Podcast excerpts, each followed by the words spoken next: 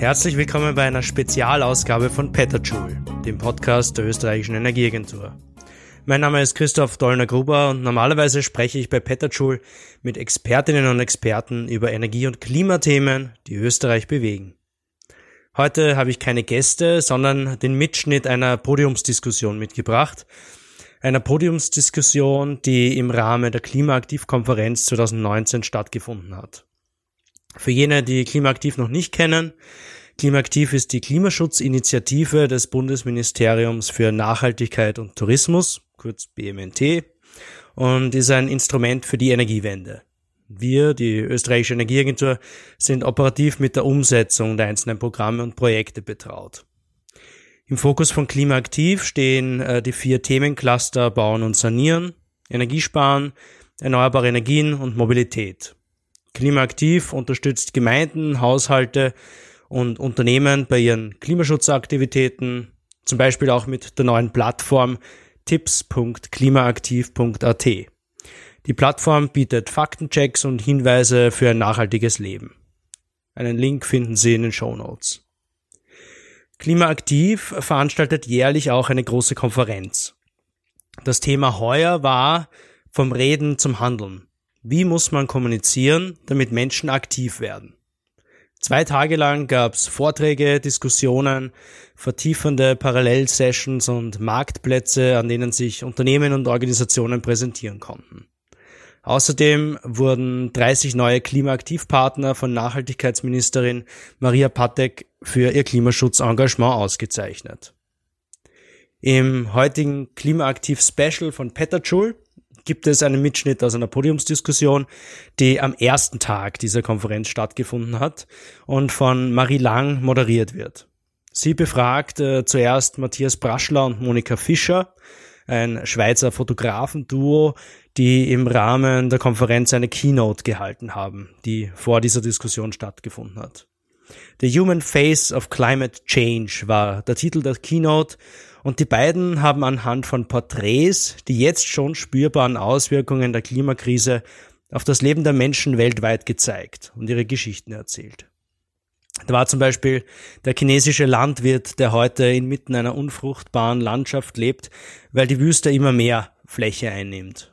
Früher haben sie dort Melonen angebaut.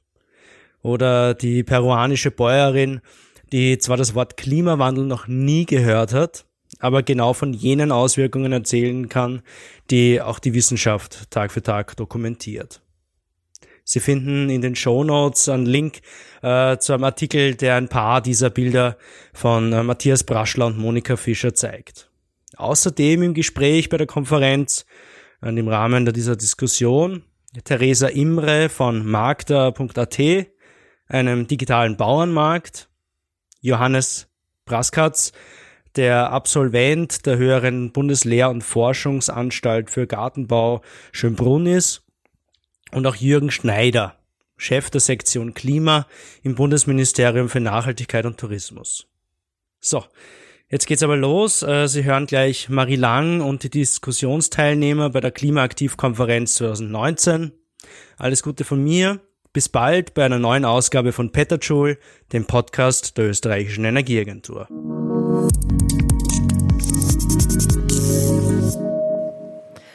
Wenn es keine weiteren Fragen mehr aus dem Publikum gibt, dann möchte ich jetzt noch ein paar Menschen zu uns auf die Bühne holen. Ich darf Sie äh, bitten, hier Platz zu nehmen.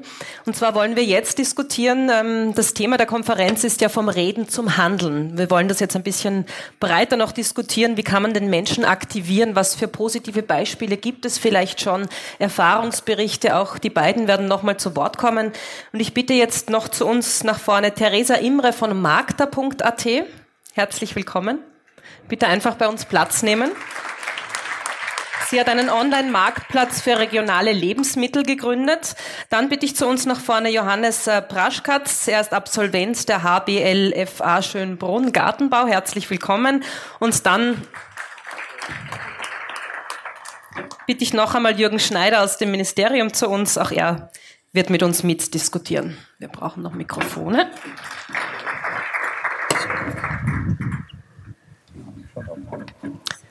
Ich darf Ihnen die Mikros vielleicht einfach gleich so geben. Danke.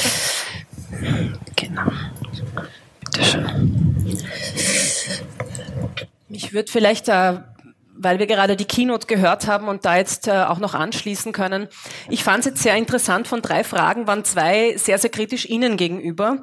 Äh, Sie haben jetzt aufgezeigt, wie der Klimawandel die Menschen auf der ganzen Welt beeinflusst und beeinträchtigt. Und ähm, dann gibt es Stimmen, die aber das kritisieren, dass Sie ja nicht klimafreundlich agieren in Ihrem Job. Passiert Ihnen das eigentlich öfter und haben Sie schon äh, sich Gedanken darüber gemacht, warum das passiert?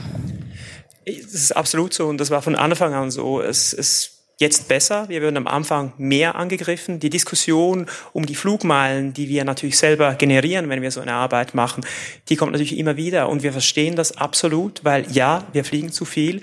Aber ich denke, wenn diese Arbeit, es ist unser Anliegen, eben diesen Leuten eine Stimme zu geben.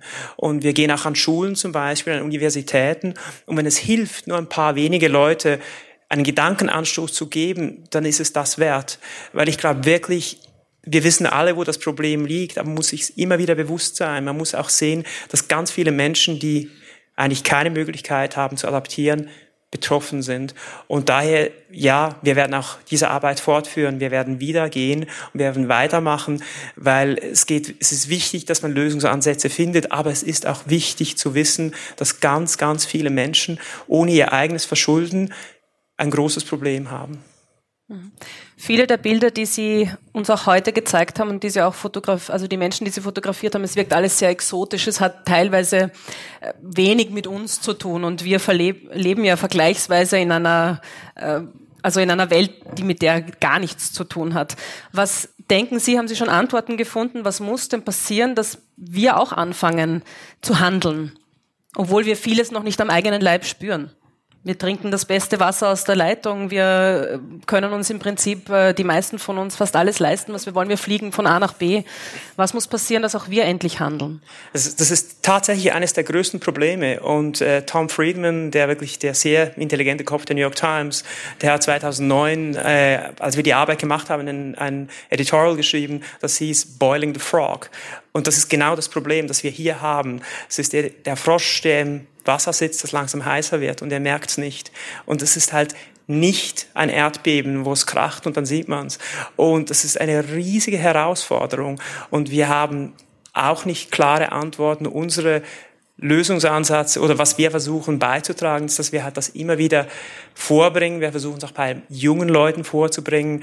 Wir haben zum Beispiel in ein paar Wochen sind wir an der kaufmännischen Schule in Zürich, wo diese Arbeit gezeigt wird und wir werden eine solche Keynote vor 800 Studenten äh, führen und es ist, das ist für uns, wir versuchen die Leute anzustoßen, weil es ist tatsächlich sehr, sehr einfach, nicht aktiv zu werden. Aber wir versuchen den Leuten zu sagen, passt euch an in ganz kleinen Dingen. Müsst ihr wirklich Kiwi aus Neuseeland essen? Ist es nötig, dass man Früchte um die halbe Welt fliegt? Müsst ihr Wein trinken aus Kalifornien? Es sind nur ganz kleine Dinge und sind nur Dank Denkanstöße. Wir wollen keine Preacher sein und den Leuten sagen, ihr dürft überhaupt nichts mehr machen, aber so ganz kleine Dinge. Und ich glaube, die helfen am Schluss in der Summe. Das Bewusstsein muss da sein. Und das ist das, was wir machen können.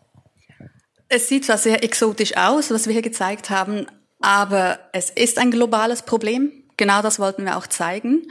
Und die Leute vor Ort, sie haben den, häufig den nachhaltigsten Lebensstil und trotzdem leiden sie unter dem Klimawandel, den wir verursachen, hier in den westlichen industrialisierten Ländern. Durch unseren Globalismus äh, exportieren wir auch das Problem. Und genau das wollen wir aufzeigen. Wir zeigen auch, das Problem ist auch hier. Wir spüren es schon, aber wir haben die Möglichkeit, uns anzupassen. Es gibt ganz viele Lösungsansätze, aber ganz viele haben das nicht. Und dann gibt es halt die Migration. Es gibt soziale Probleme, Konflikte vor Ort. Es gibt auch, äh, die Leute sterben wegen Klimawandel. Es ist dann nicht, geht nicht nur darum, oh, ist es halt wieder ein bisschen heiß und dann gehen wir länger in, in die Badeanstalt oder was weiß ich. Nein, es geht da um Existenziell, Existenzielles. Es kam auch schon die Frage aus dem Publikum, ob das äh, Bewusstsein für den äh, Klimawandel und auch für Klimaschutz auf der Welt äh, überall für Sie auch spürbar war. Ich würde da gern nochmal nachhaken und zwar, wo aus Ihrer Erfahrung würden Sie sagen, und ich meine jetzt die Menschen konkret, die Sie getroffen haben, also die Bevölkerung, war das am wenigsten spürbar und wo war es am größten spürbar? Weil vielleicht können wir aus den Antworten nämlich für uns auch was lernen.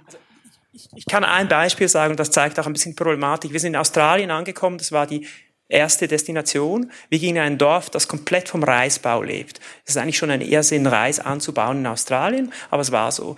Alles war geschlossen, das hat nicht mehr funktioniert, diese ganze Wirtschaft ist zusammengebrochen. Wir haben den Bürgermeister getroffen. Es war 47 Grad heiß.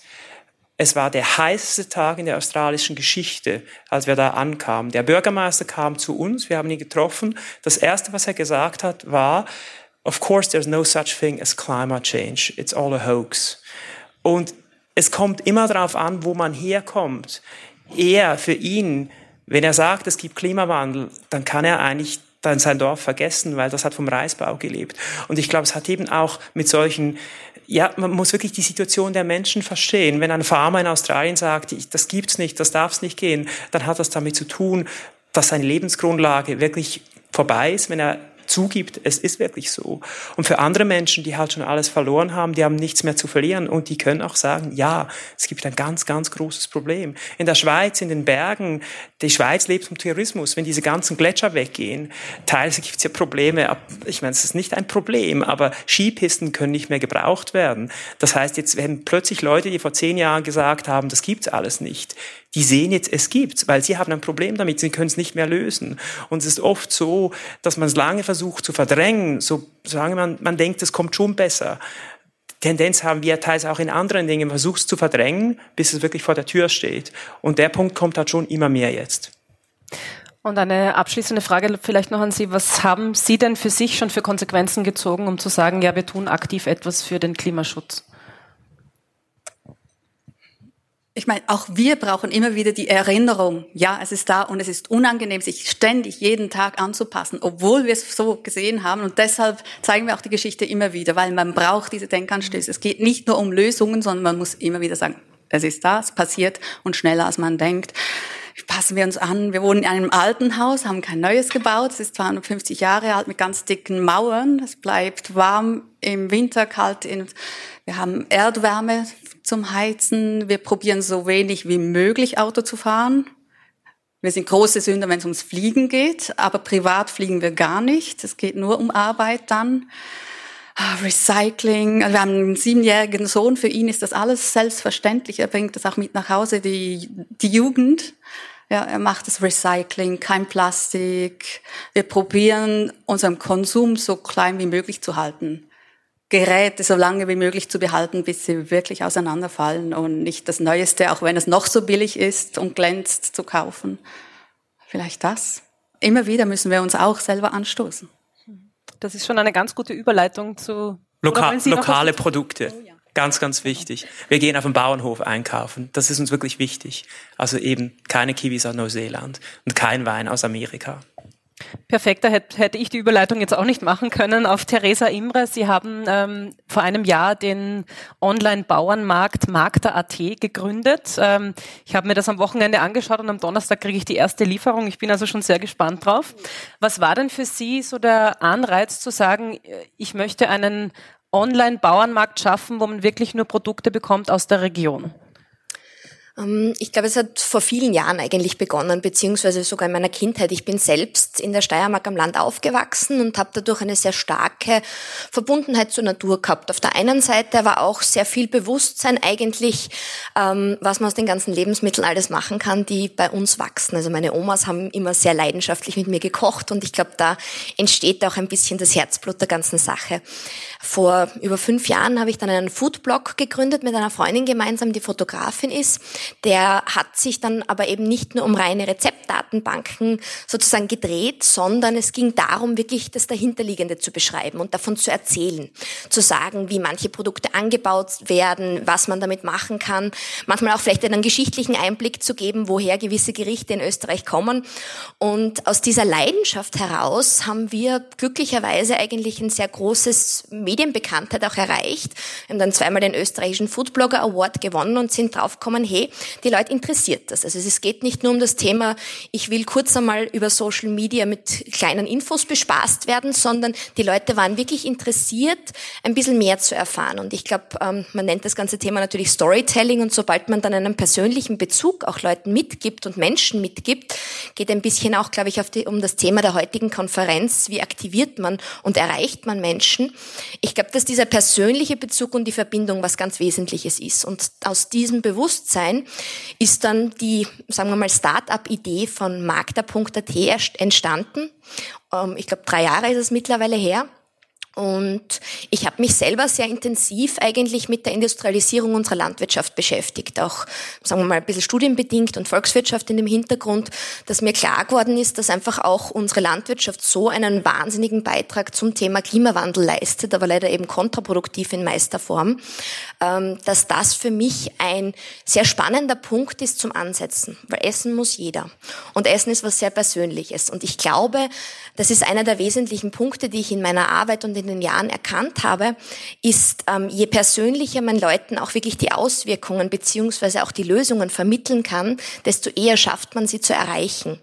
Und ähm, ja, so ist es dann eigentlich losgegangen mit ähm, dem Start dieser Idee, warum gibt's nicht eigentlich online eine Plattform, wie halt der Bauernmarkt funktioniert am Land, wo man direkt bei den einzelnen Betrieben einkaufen kann, die Produzentin dahinter kennenlernen kann, ein bisschen was sozusagen auch erfahren kann, ähm, wie gewisse Gerichte hergestellt werden oder eben Zutaten wachsen dürfen. Und mit eigentlich dieser Begeisterung, dass man die Leute oftmals nur abholen muss und nicht eben immer nur von außen drauf zeigen, was alles so schlecht läuft, sondern proaktiv zu sagen, hey, wir können gemeinsam etwas anders machen.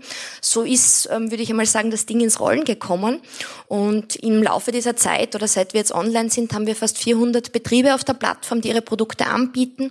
Wir haben für den Wocheneinkauf in Wien jetzt auch die nachhaltige Logistikkommissionierung selbst in die Hand genommen. Das ist das, was Sie jetzt auch bestellt haben. Das heißt, wir haben eine kleine Auswahl jetzt getroffen, die alle nur biologisch produziert, wenn alle aus einem sehr nahen Umfeld rund um Wien kommen und wo wir uns darum kümmern, dass diese Produkte sozusagen gebündelt zu den Menschen in der Stadt kommen.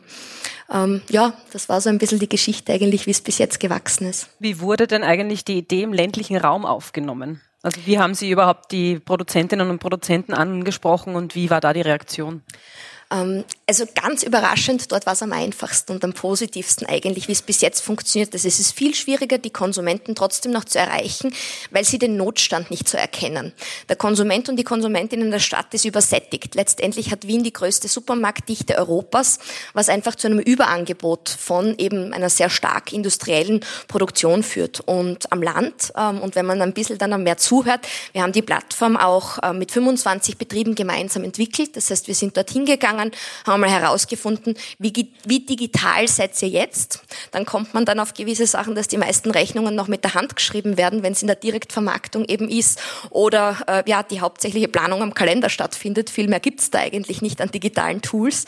Ähm, und da ist uns erst bewusst geworden, was für eine Wissens- oder beziehungsweise auch was für eine Brücke da noch zu schlagen ist, weil wir denken oder die Betriebe, mit denen wir arbeiten, das sind kleine Familienbetriebe. Es, es gibt in Österreich eine sehr starke Tendenz, dass ähm, landwirtschaftliche Betriebe, die klein sind, eigentlich alternative Handelswege suchen. Das heißt, sie fahren wieder mehr auf den Markt, versuchen direkt zu vertreiben. Ich glaube, wir haben mittlerweile über 40.000 Produzenten und Produzentinnen, die eben ihre Ware ab Hof vertreiben aber es fehlt ihnen trotzdem noch an den gemeinsamen Wegen in Richtung sozusagen größeren Kanälen und in Richtung Stadt. Und ähm, eigentlich mit dem Bewusstsein, dass man auch da so zuhören muss einmal zuerst und nicht eben mit einer einheitlichen Lösung da über alle drüber gehen sollte, sondern eben einmal versteht, wo muss man die Leute abholen. Deswegen ist es uns sehr leicht gefallen, im Endeffekt an diese Betriebe und die Personen und Menschen zu erreichen. Und eben ganz im Gegenteil, dort mussten wir dann kaum mehr irgendwas an Werbung machen. Die 400 Betriebe haben sich in dem Jahr von selbst gemeldet, weil sie einfach dankbar und glücklich waren, dass es da andere Möglichkeiten gibt, eben abseits der klassischen Handelswege und Supermarktkanäle. Mhm. Sie haben es schon gesagt, also es ist eher die Schwierigkeit, die Kundinnen und Kunden zu erreichen. Und wir haben es heute schon ein paar Mal gehört, dass das Problem ja meistens das ist, dass man die Leute, die ohnehin schon etwas für den Klimaschutz beitragen oder beitragen wollen, dass man die sowieso erreicht. Also wie geht es darum, vielleicht äh, auch schon mal die Gedanken an die zwei weiteren äh, Diskussionsteilnehmer, wie, wie, wie kann man es schaffen, besonders die Menschen zu erreichen, die noch nicht so weit sind, die noch nicht erkennen, es ist wichtig, etwas für den Klimaschutz zu tun, sonst fahren wir gegen die Wand. Ähm, Ich habe mir eben Magda.at ganz genau angeschaut, war gestern in einem großen Supermarkt und da standen zwei Leute vor dem Regal mit den Bioprodukten und da, ich habe es nur so mit einem halben Ohr gehört und da hat die Frau zu ihrem Mann gesagt, das brauchen wir gar nicht schauen, das ist alles viel zu teuer. Äh, jetzt kann man natürlich bei Magda.at auch äh, sagen, die Kritik ist, es ist zu teuer, es ist elitär. Warum sollte ich mir das dort besorgen? Was haben Sie sich darüber schon Gedanken gemacht? Ich glaube, das ist eine ganz, ganz wesentliche Frage, die zur, zur, zur Möglichkeit, ob man jetzt verändern, was verändern werden oder nicht führen wird. Und ich glaube, es geht auch um das Thema, was kann man, kann sich jeder diese Nachhaltigkeit und das, was wir sozusagen alle, für das wir hier sind und stehen, leisten in der Form. Also ich finde, es ist ein durchaus sehr soziales Thema in dem Bereich. Ähm, das ist genau das, was wir eben mitbekommen. Es ist einerseits bei uns der Preis, das natürlich manchmal eine Herausforderung ist. Bei uns verdienen zwar die Betriebe durchschnittlich ähm, das Fünffache, was sie verdienen, wenn sie im Supermarkt verkaufen. Das heißt, die Wertschöpfung kommt wieder dort an, wo sie hingehört.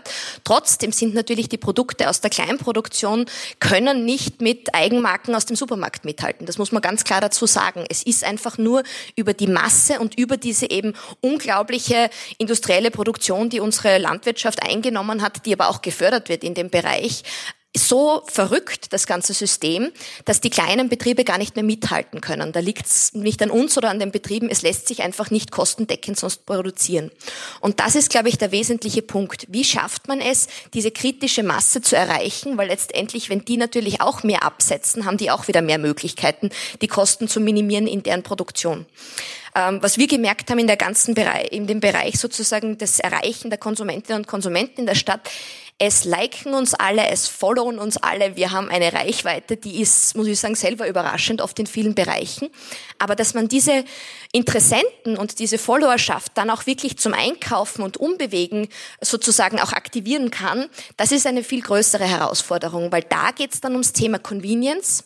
Da werden wir als Online-Plattform ganz klar verglichen mit Amazon. Also wir haben de facto nicht einmal einen, würde ich mal sagen, ein Promille-Promille-Bereich von den Budgets, aber das ist der Standard, der einfach jetzt herrscht. Wir werden umgekehrt bei den Preisen verglichen mit dem, was im Supermarkt verkauft wird, weil das ist auch das, wo die Reichweite einfach natürlich medial viel größer noch einmal ist. Und ich glaube, da braucht es eine strukturelle Veränderung auf verschiedenen Ebenen, weil man kann nicht die Verantwortung allein den Konsumentinnen und Konsumenten geben, zu sagen, jetzt kauft's halt anders ein, weil Punkt eins leistet euch das einmal. Also ich glaube nicht, dass wir jetzt, wir sind durchschnittlich sogar günstiger als Biosupermärkte und jetzt kein elitäres Produkt. Das war auch immer mein Anspruch, gutes Essen für alle zu ermöglichen. Nur dort muss man mal erst hinkommen. Und das ist für mich sicher auch als Unternehmerin jetzt auch eine schwierige Phase, wo es immer wieder darum geht, wie nachhaltig, wie gesamtheitlich, wie gut muss etwas sein und darf es sein und soll es sein, auch für die Zukunft und wie wirtschaftlich muss es auch in der gleichen Sache sein, weil natürlich finanzierungstechnisch sind wir genauso abhängig von Banken und Fördergebern und alles, was damit zusammenhängt. Und wenn zu wenig Leute letztendlich bereit sind zu kaufen, dann funktioniert eben dieses System mit der Masse einfach nicht. Mhm. Dankeschön erstmal. Dann würde ich das Mikro gern weitergeben, beziehungsweise Sie haben ja ein eigenes an Johannes Braschkatz. Äh, Sie sind heute sozusagen der Vertreter der jungen Stimme, wenn man so will. Ähm, Fridays for Future ist in aller Munde. Ähm, junge Menschen gehen auf die Straße. Am 20. September ist die nächste weltweite, weltweite große Kundgebung. Vielleicht ganz kurz von Ihnen, warum glauben Sie, sind junge Menschen in der heutigen Zeit so aktiv geworden, dass ein 15-jähriges Mädchen in Schweden, das vor dem Parlament mit einem Plakat gestanden ist, es geschafft hat, so viele zu mobilisieren? Na, ich glaube mal zuerst ist das Thema Klimawandel ein wahnsinnig emotionales geworden. Also es fühlt sich, glaube ich, jeder betroffen jeder erkennt das auch. Und wir haben ja lange schon darüber diskutiert und jeder mit, bekommt einfach mit, das ist ein Problem. Und es braucht auch Menschen wie Greta Thunberg, die ganz einfach wirklich, weiß ich nicht, Vorzeigeobjekte natürlich jetzt nicht, also, aber Menschen sind ganz einfach, die auch Dinge hier losstoßen und es hat einfach funktioniert und ich glaube, wir haben das vorhin auch schon gehört. Sie hat eine Zeit erwischt, sage ich einmal, die natürlich ihr zugute gekommen ist jeder, es ist medial natürlich schon aufbereitet geworden und wird auch immer mehr aufbereitet. Aber ich bin der Meinung, ich glaube, wir sollten uns nicht also am Freitag vor das Parlament stellen und äh, demonstrieren und Müll produzieren, wie man das gesehen hat, sondern ich bin eigentlich ein Befürworter für Projekte oder von Projekten, wie wir das zum Beispiel in Schönbrunn gemacht haben. Wir haben jetzt eine Diplomarbeit, die wirklich äh, Bushaltestellen zum Beispiel in, in, in Wien begrünt, Bushaltestellen, Dächer. Und ich glaube, also solche Projekte, das sollte man mehr in die Medien bringen und nicht Demonstrationen vor Parlamenten. Natürlich braucht es das auch, um Aufmerksamkeit zu regen, ganz klar, aber auch wirklich dann Projekte in die Hand oder angehen, wo man auch sagen kann, okay, man macht wirklich was dafür und sagt nicht nur, man redet nicht nur, sondern man handelt dann auch. Mhm. Jetzt haben Sie es eh schon kurz erwähnt, es wird ja ähm, Ihrer Generation dann oft vorgeworfen, eben bequem zu sein und von zu Hause aus aktiv zu werden in Social Media, weil es ist ja ganz einfach, irgendwo was zu liken und einen Knopf zu drücken. Äh, dann geht es vielleicht noch, dass man auf die Straße geht und sich einen netten Tag macht, um zu demonstrieren. Haben Sie noch ein paar Beispiele, ähm, wie junge Menschen äh, ak wirklich aktiv werden und dann selbstständig etwas tun, um für den Klimaschutz einzutreten? Selbstständig? Aus Ihrem Umfeld vielleicht, einfach wirklich ganz kleine Beispiele. Naja, also man, es fängt einmal an, daheim Müll trennen, regionale Produkte kaufen, ähm, vielleicht mehr mit dem Radfahren, also ganz einfach die Klassiker. Aber dann hier auch zum Beispiel in der Schule, wir sind in Schönbrunn oder beziehungsweise alle höheren landwirtschaftlichen Schulen sind äh, Klimazeichenschulen. Das heißt, wir machen Dinge, wir kopieren nur auf also recyceltem Papier. Wir versuchen einfach äh, Kopien möglichst wenig zu halten, ganz viel über Online-Plattformen zu arbeiten. Äh, jeder, der in der Schule äh, ist, äh, kennt Edomoodle, das ist eine super totale äh, Plattform, wo man auch wirklich auch nichts mehr ausdrucken muss, sondern Formulare online ausfüllen kann.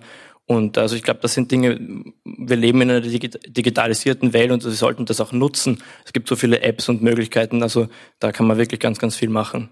Mhm. Es geht ja jetzt in dieser Diskussion auch darum, wie kann man Menschen aktivieren, äh, aktiv zu werden und für den Klimaschutz einzutreten. Ähm, Sie haben jetzt die Bühne. Gibt es von Ihrer Seite einen Wunsch, vielleicht auch an die Politik, wo Sie sagen, okay, da muss mal angesetzt werden, dann können wir auch äh, motiviert werden und dann fällt es uns vielleicht auch leichter, was zu tun? Ich glaube eben, angesprochene Projekte unterstützen und auch medial nach außen zu tragen. Und da ist nicht nur die Politik, sondern auch die Presse und auch die Medien sind da gefragt, Zeitungen und so weiter, äh, das also wirklich auch äh, zu unterstützen, zu pushen und auch über das zu berichten und nicht immer nur, weiß ich nicht, auf, auf Klimademonstrationen herumzuhacken oder das in einer anderen Form vielleicht auch positiv oder negativ. Also es gibt ja da zwei Lager eigentlich. Die einen sehen das ganz positiv und die anderen wahnsinnig negativ. Ich finde, man muss wirklich diese Projekte, die es gibt, und davon gibt es genug, ich habe jetzt nur einige genannt, ähm, unterstützen und da auch wirklich das in die Zeitungen bringen, in die Medien bringen und äh, dann ganz einfach auch unterstützen. Äh, vielleicht noch zu, zuletzt ein, eine wirklich persönliche Frage. Mit welchem Gefühl blicken Sie in die nächsten 20 Jahre? Weil man hat oft das Gefühl, wenn man äh, Medienberichte liest, es geht wirklich äh, den Bach hinunter und es ist in 50 Jahren, müssen wir alle irgendwo aus auf einen anderen Planeten, falls das dann möglich wird. Aber wie, was für, mit welchem Gefühl gehen Sie in den nächsten 20 Also ganz, ganz persönlich, ich habe ja einen Betrieb daheim, also wir haben eine 80 Hektar große Baumschule im Tullnerfeld und ich sehe das immer ein bisschen zwiegespalten. Es wird immer gesagt, na, wir brauchen, wir müssen mehr Bäume pflanzen, wir müssen mehr Wald und, und so weiter. Und auf der anderen Seite in der Stadt, es wird immer heißer und, aber es passiert ganz einfach nichts. Es werden Bäume gepflanzt, die schauen aus wie irgendwelche, also, wie, also das, ich möchte das Wort jetzt gar nicht sagen, ja, aber ähm, dann wird werden Straßen gebaut, die sind derartig verdichtet, dass ich mit Lastwagen darüber fahren kann. Ja, das ist einfach utopisch. Ich, es gibt zum Beispiel schon äh, überbaubare Straßensubstrate, wo dann Bäume wirklich 40, 50, 60 Jahre alt werden können in der Straße und auch in der Stadt. Und ähm, das ist das, das sind Ziele, die man, die man anstreben sollte und nicht quasi einen Baum, der halt nach zehn Jahren ausgetauscht wird, weil ich sage, okay, na der Baum, der wächst eh, aber die Straße, die ist da, sondern ich mache eine Straße, die ist überbaubar und äh, dann setze ich meinen Baum rein und der wird dann groß, 40, 50, 60 Jahre. Das ist eigentlich das Minimum für einen Baum, um eben was verändern zu können. Weil wenn ich heute einen kleinen Baum setze, der hat einfach nicht die Kapazitäten und nicht die Blattmasse, um wirklich auch eine Stadt wirklich ordentlich zu kühlen. Oder zum Beispiel mobiles Grün. Ähm, das ist eine liebe Idee, aber das ist eigentlich nur ein Designobjekt. Ja? Also in so einem kleinen zwei Kubikmeter großen Trog, was soll da drin wachsen? Das kann nicht funktionieren. Ein Baum braucht 150 Kubikmeter Erde unter sich, um wirklich da die Stadt rundherum kühlen zu können. Und wenn er das hat, dann kann er wirklich 15 bis 20 Grad Celsius die Umgebungstemperatur kühlen. Ich höre heraus da auch schon äh, Wünsche und Forderungen an die Politik, aber die Frage war trotzdem, mit welchem Gefühl gehen Sie in die Zukunft? Ich gehe mit einem positiven Gefühl in die Zukunft. Ich, äh, wie gesagt, engagiere mich relativ viel. Ähm, ehrenamtlich in, in unterschiedlichen Vereinen, ähm, kann vielleicht noch mehr in Richtung Klima machen. Aber ich glaube, also, wenn wir alle daran anpacken, dann können wir das gemeinsam schaffen. Und das ist nichts, was ein Einzelner schaffen kann, sondern wir müssen das alle machen. Und da hat der Herr Schneider eh schon gesagt, also äh, vielleicht nicht alle 100 Prozent in Österreich, aber wenn es 50 oder 60, 70 Prozent sind, dann glaube ich, ist das sehr, sehr positiv. Mhm. Dankeschön dafür. Dann möchte ich das Wort gerne an Sie weitergeben, Herr Schneider. Sie haben uns in Ihrer Präsentation ja schon äh, äh Teile der Mission 2030 vorgestellt, vor allem das Leuchtturmprojekt 11, wo es äh, speziell um Bildung auch geht. Welche anderen innovativen Rahmenbedingungen braucht es denn noch, um die Menschen äh, auf den Klimaschutzzug, wenn man so will, äh, draufzusetzen? Ja, das Interessante ist, ähm, dass um erfolgreich Klimaschutz zu betreiben oder sich an den Klimawandel anzupassen, ich da nicht ein oder zwei Lebensbereiche habe, sondern sehr, sehr viele Lebensbereiche, die ich letztendlich äh, adressieren muss. Äh, ein Thema haben wir schon sehr ausführlich äh, diskutiert, das war das Thema Ernährung, wo zum Beispiel Regionalität und Saisonalität ein, ein, ein ganz wichtiger Punkt sind. Es geht natürlich um das Thema Wohnen. Wir haben in Österreich immer noch über 600.000 äh, Hauptwohnsitze mit Ölheizung. Das ist eine Technologie des 20. Jahrhunderts, aber keine, äh, keine zukunftsfähige Technologie des 21. Jahrhunderts. Ähm, das sagt sich sehr einfach, aber der Umstieg ist natürlich alles andere als trivial, weil ich da auch oft soziale Fragen habe. Ähm, es ist eine Frage der Konsummuster. Äh, was konsumiere ich? Wie schnell konsumiere ich? Es ist insbesondere auch eine Frage des Mobilitätsverhaltens, äh, wurde auch schon angesprochen, ähm, äh, die Frage, wie bewege ich mich fort. Äh, das hat wieder mit der Frage der unter anderem der Raumplanung zu tun, der Frage der Mobilitätszwänge, äh, mit Fragen des Freizeitverhaltens. Sie sehen also, es gibt kaum einen Lebensbereich, der davon nicht betroffen ist. Ähm, und um da auch ein bisschen die Illusion zu nehmen, es wird auch nicht mehr reichen, sozusagen einen sehr kleinen Stellschrauben zu drehen. Äh, ich kaufe halt einmal in der Woche am, am, am Biomarkt ein und, und damit löse ich das Problem. Es geht schon um eine, eine ziemlich grundlegende Transformation. Und ich glaube, die Notwendigkeit ist sehr gut rausgekommen. Also was wir derzeit machen, ist ein, ein globales Experiment mit unbekannten Ausgang wir haben im Weltklimasystem Kipppunkte, wenn die erreicht werden, wird sehr, sehr unangenehm. Ähm, aber augenscheinlich ist die jetzige Generation total gerne bereit, dieses Spiel zu spielen. Äh, und auf Kosten der Kinder und Kindeskinder. Und das finde ich schon ziemlich, finde ich schon ziemlich erstaunlich und, und bemerkenswert dass es uns trotzdem schwerfällt. Und ich muss selber sagen, ich bin selber ganz gut im Verdrängen, ist mir aufgefallen. Also ich rede natürlich viel über die, die Müllviertler und Waldviertler, Forstbesitzer, die im Moment einen Riesenstress haben, weil sie nicht wissen, was sie mit ihren Wäldern machen.